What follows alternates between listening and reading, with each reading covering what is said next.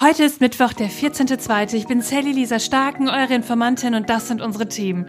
Atombombe für Deutschland, um sich vor Russland zu schützen? Tja, was an diesen Plänen dran ist, über die diese Woche gesprochen wird, das schauen wir uns mal genauer an. Dann geht's auch um eine neue Studie. Hass und Hetze im Netz. Das erlebt anscheinend jede zweite. Und zum Schluss klären wir mal den Mythos rund um ein Dexit aus, also wenn Deutschland aus der Europäischen Union austreten würde. Das, was die AfD da immer fordert, könnte nämlich Millionen von Arbeitsplätze kosten. Los geht's. Die Informantin. News erklärt von Sally Lisa Stark. Wer hat's gemerkt von euch? Ja, das war ein kleiner Test, sage ich euch. Spaß beiseite. Ich habe am Montag anstatt 12.2. 12.12. gesagt und ihr habt es alle gemerkt. Mein Postfach ist wirklich übergequollen. Also sorry nochmal an dieser Stelle, dass ich euch aus Versehen in den Dezember versetzt habe. Es ist Februar, wir warten alle auf den Frühling und nicht auf den Winter.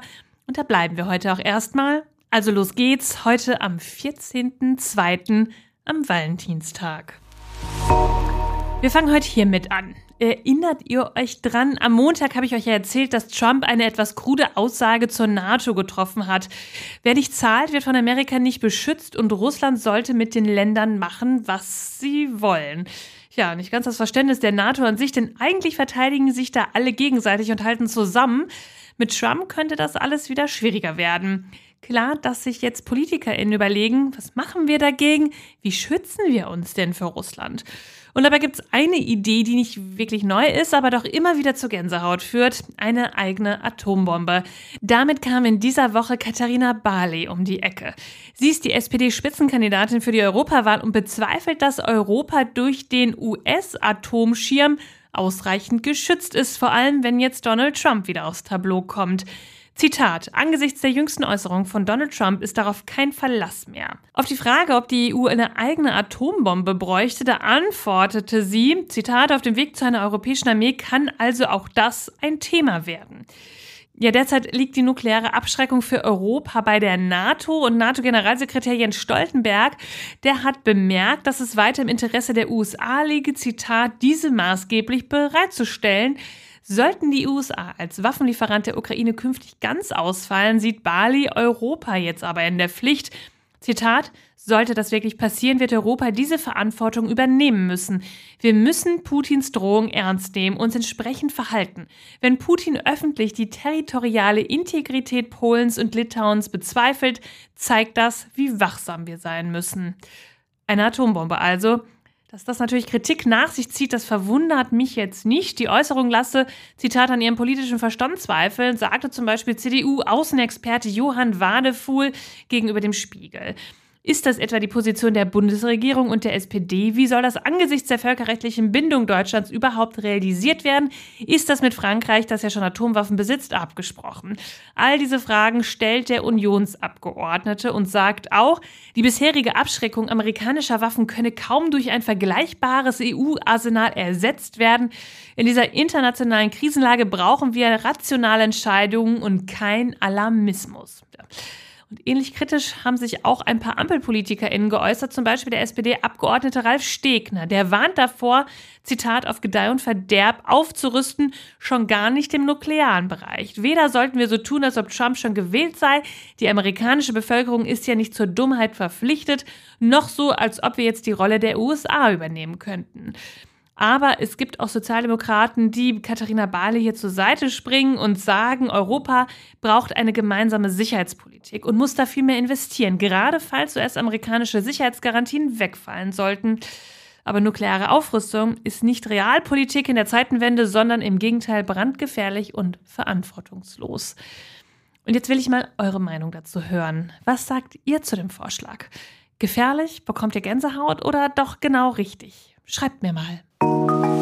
Werbung Habt ihr euch eigentlich schon mal Gedanken darüber gemacht, was ihr so alles auf eure Haut lasst? Ich meine, man sagt ja immer so gerne, ich lasse keine toxische Beziehung in mein Leben, weder privat noch beruflich. Aber warum lassen wir das so oft auf unserer Haut zu? Ihr könnt euch vielleicht vorstellen, über was ich spreche. Und zwar über ja, das, was ihr meistens auf eurer Haut tragt.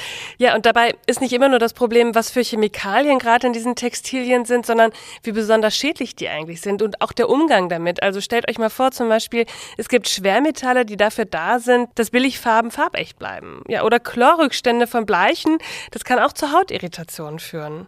Ja, ist doch irgendwie mehr ein Grund, dass wir sowas vielleicht nicht mehr machen sollten, oder? Und ich habe euch dazu heute eine Alternative mitgebracht. Und zwar Detox Denim. Nachhaltigere Kleidung von Armed Angels. Hergestellt ohne gefährlichere Chemikalien, mit Bio-Baumwolle und recycelter Baumwolle. Und das ist ehrlich gesagt eine echte Alternative ohne gefährliche Chemikalien. Und ich meine, an Denim-Trends kommen wir so oder so dieses Jahr mal wieder nicht vorbei. Ich weiß nicht, wie es bei euch im Kleiderschrank ausschaut. Natürlich ist der voll von Jeanshosen. Ob's White Leg ist, Cargo, Double Denim, Low Rise, Mom Jeans, all das, in dem wir uns wohlfühlen. Wie cool ist es, wenn wir da die perfekte Hose von Armed Angels dabei hätten, die all das abdeckt, damit wir keine toxische Beziehung mehr führen müssen, auch nicht auf unserer Haut. Für mich gehören die Jeans von Armed Angels ehrlicherweise, und das stimmt wirklich, und darum freue ich mich heute umso mehr darüber sprechen zu dürfen, wirklich zu meinen Lieblingsjeanshosen.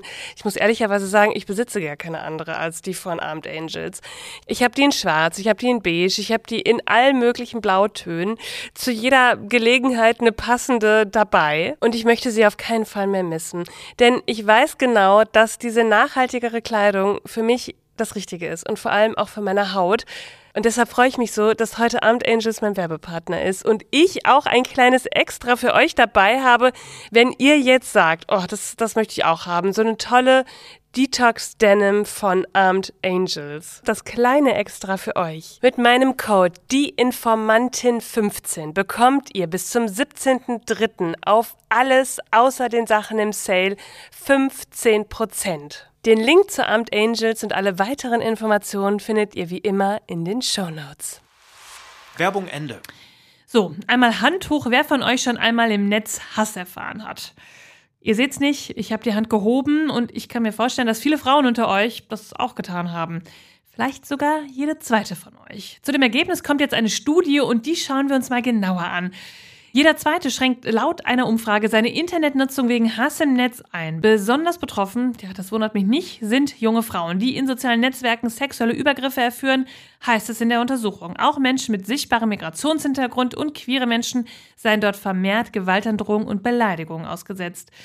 Die Studie hat den schönen Titel Lauter Hass, leiser Rückzug und wurde vom Kompetenznetzwerk gegen Hass im Netz durchgeführt. In diesem haben sich die Organisation Netz, Gesellschaft für Medienpädagogik und Kommunikationskultur, HateAid, Jugendschutz.net und neue deutsche MedienmacherInnen zusammengeschlossen. Ja, und auch Bundesfamilienministerin Lisa Paus hält eine bessere Prävention von Hass im Netz für notwendig. Hass ist keine Meinung. Und ähm, sobald eben Persönlichkeitsrechte verletzt sind, ist das auch keine Meinung mehr, sondern ist es eben eine Verletzung von Persönlichkeitsrechten. Und da ähm, müssen wir die Grenzen neu austarieren vor über 20, 30 Jahren, da habe ich auch große Hoffnung gehabt ins Netz. Ich dachte, man können besser direkt miteinander kommunizieren. Das stärkt auch die Demokratie. Aber wir müssen derzeit erleben, dass im Netz eben immer weniger Demokratie stattfindet, weil eben dieser demokratische Austausch, der Austausch von Argumenten nicht mehr stattfindet, sondern Menschen einfach mit Hass und Hetze überzogen werden. Und deswegen, wir brauchen gerade auch den digitalen Raum zur Stärkung der Demokratie und deswegen müssen wir uns ihn ein Stück weit zurückerobern. Solltet ihr betroffen sein, ich verlinke euch in den Show Notes die Adresse von HateAid. Und ich möchte euch gerne noch ein paar Gedanken dazu mit auf den Weg geben. Ich bin ja selbst auch betroffen. Ich meine, ich mache sehr viel Arbeit gegen die AfD und Rechtsextremismus.